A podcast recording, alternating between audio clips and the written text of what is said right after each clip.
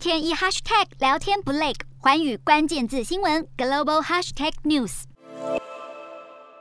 好，现在西方国家制裁俄罗斯，导致俄国断绝大部分的经济联系，这也迫使俄罗斯的精英阶层开始使用加密货币来规避资产的冻结。好，同时中国等经济体也着手要创造自由的加密货币，这也让美国总统拜登。